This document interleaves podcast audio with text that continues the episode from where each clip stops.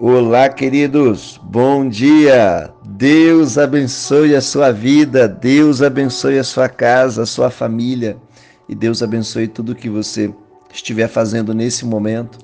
Eu glorifico a Deus.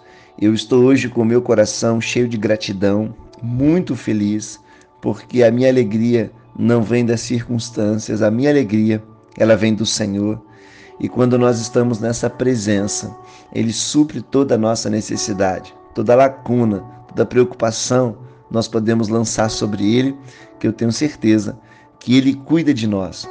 E eu estou muito feliz também por você estar comigo até aqui.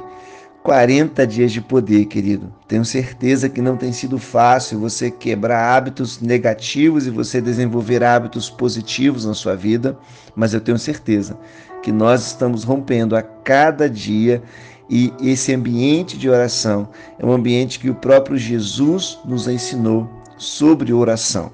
Ele ensinou sobre oração no Sermão do Monte. Ele disse assim: quando orarem, não fiquem sempre repetindo a mesma coisa como fazem os pagãos. Eles pensam que por muito falarem serão ouvidos. Mateus 6,7 está dizendo sobre isso. Por isso que, na verdade, querido, eu queria compartilhar com você algo que está no meu coração.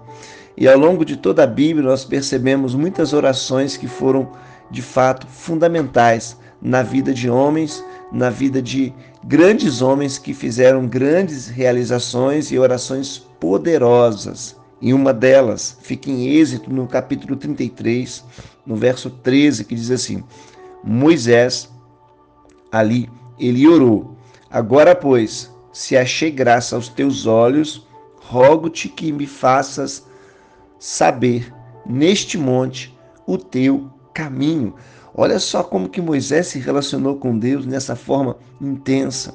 Aqui foi uma oração aparentemente curta, mas não tem nada a ver com o tempo, tem tudo a ver com a intensidade, querido.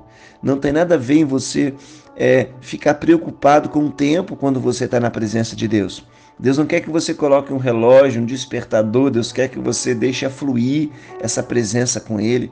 Deus quer que você se entregue. Talvez cinco minutos se tornarão para você 40, 50 minutos. Sabe por quê? Porque é a intensidade que vai fazer diferença na sua vida. Talvez você passe 40 ou 50 minutos, mas totalmente disperso, sem se conectar. Por isso que eu quero chamar a sua atenção na a intensidade da sua oração não tem nada a ver com o tempo, mas tem a ver da forma com que você crê nas palavras que você está dizendo e na forma com que você crê que ele está ouvindo e respondendo você. Em Números, no capítulo 12, versículo 13, Moisés também é, orou por sua irmã. E a oração foi a seguinte: Ó oh Deus, por misericórdia, conceda-lhe a cura. Então, olha o nível de fé de intimidade com Moisés. Também percebemos que o salmista suplicou: Compadece-te de mim, Senhor, porque me sinto atribulado. Salmo 31, 9. E a oração de Elias, querido, em 1 Reis, capítulo 17, versículo 21. Elias orou: Ó oh, meu Deus, faz voltar a vida a este menino. E aí você entende que Elias tinha um relacionamento com Deus diário. Elias não tirava ali um período para orar simplesmente por obrigação, ou simplesmente por alguma ordem, ou simplesmente por alguma necessidade. Ele já tinha um relacionamento com Deus diário. É isso que nós estamos lutando para desenvolver em nós. Lutando para que todos nós, como igreja, tenhamos uma proximidade com Deus e que você não vai precisar contar o tempo que você passa na presença de Deus, porque você vai passar todo o tempo na presença dele. Você vai passar o tempo no seu trabalho, na rua ou em qualquer outra coisa que você estiver fazendo. E também temos aquela oração de Jabes que clamou ao Senhor: Ó, oh, que tu me abençoes muitíssimo e alargue o meu território, as minhas fronteiras, que a tua mão seja comigo e que tu, e que tu me livra de todo o mal e me livra das dores. 1 Crônicas 4:10. Nós precisamos também lembrar da oração de Jesus em Lucas capítulo 23, verso 34. Jesus disse: Pai, perdoa-lhes, pois não sabem o que estão fazendo. Então, querido, que você possa realmente entender o propósito da oração. O propósito da oração é relacionamento com o Pai. O propósito da oração é ter prazer em estar com o Pai. O propósito da oração é simplesmente ter comunhão com Deus. E chegarão momentos que nós é, passaremos um dia e quando nós lembrarmos que nós não oramos, isso vai fazer toda a diferença na nossa vida, vai fazer toda a diferença na nossa trajetória. Até nós descobrirmos que nós não conseguimos viver uma vida de significado sem oração, sem se relacionar com Deus. Por isso que você pode agora, ou se você está no seu carro, no seu trabalho, na sua casa, ou quando você acordar, você pode dobrar os seus joelhos e fazer um período de gratidão a Deus, ver as coisas boas que Deus está realizando na sua vida. Olha para a sua família, olha, olha pelos livramentos que Deus já deu para você. Olha por tudo que você já tem vivido na presença de Deus e passe um momento agradecendo. Passe um momento glorificando, adorando a Deus. Seja uma pessoa que passe tempo, mas passe tempo de qualidade. Não é a quantidade de tempo que define o seu nível de espiritualidade, mas a intensidade que você tem e a paixão e o amor que você tem por Deus e pela palavra dele.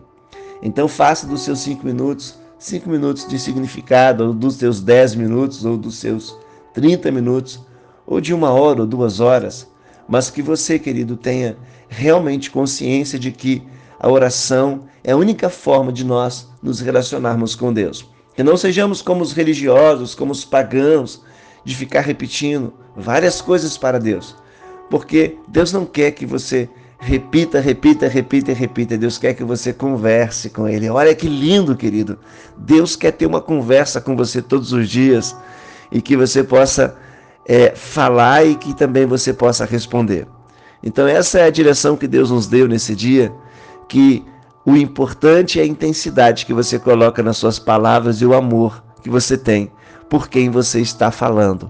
E a fé que você tem, ou seja, de acreditar que essas palavras jamais voltarão vazias, que essas palavras são sementes no mundo espiritual e que essas palavras elas ecoam no mundo espiritual. Então que nós possamos continuar 40 dias de poder intensos na presença de Deus, querido. Deixe fluir a presença dele na sua vida, se entregue totalmente, não retenha nada. Ele nos ama, ele é o nosso Pai. Daqui a pouco, ah, daqui a pouco você está vivendo todas as sementes que você falou no ambiente de oração. Daqui a pouco você vai estar tá colhendo todas as sementes que você semeou no ambiente de oração. Que Deus te abençoe que tenhamos um excelente dia. Hoje nós temos três cultos, 10 horas, 17h30, 19h30. 10 cultos maravilhosos que nós teremos na presença do nosso Deus. Regozijaremos, é, glorificaremos, adoraremos e teremos comunhão. Que Deus te abençoe você. E em nome de Jesus, que eu espero vê-lo hoje, para a graça e para a glória e pela misericórdia de Deus, nós vamos conseguir estar hoje juntos em um desses três cultos que serão cultos maravilhosos. Lembre-se de uma coisa: é a intensidade que você coloca. Seja simples na presença do seu Pai. Se joga nas mãos dele. Se jogue, porque ele vai cuidar de você como sempre tem cuidado. Deus abençoe você, querido. E é muito bom passar aqui hoje, essa manhã, liberar essa palavra para a sua vida. Amo você, sua família. Que Deus nos abençoe com saúde, paz e prosperidade. Um grande abraço e rumo aos 40 dias de poder que na verdade não são somente 40. É um momento de preparação para tudo aquilo que Deus vai fazer em nós e através de nós. Deus o abençoe. Um ótimo domingo para você.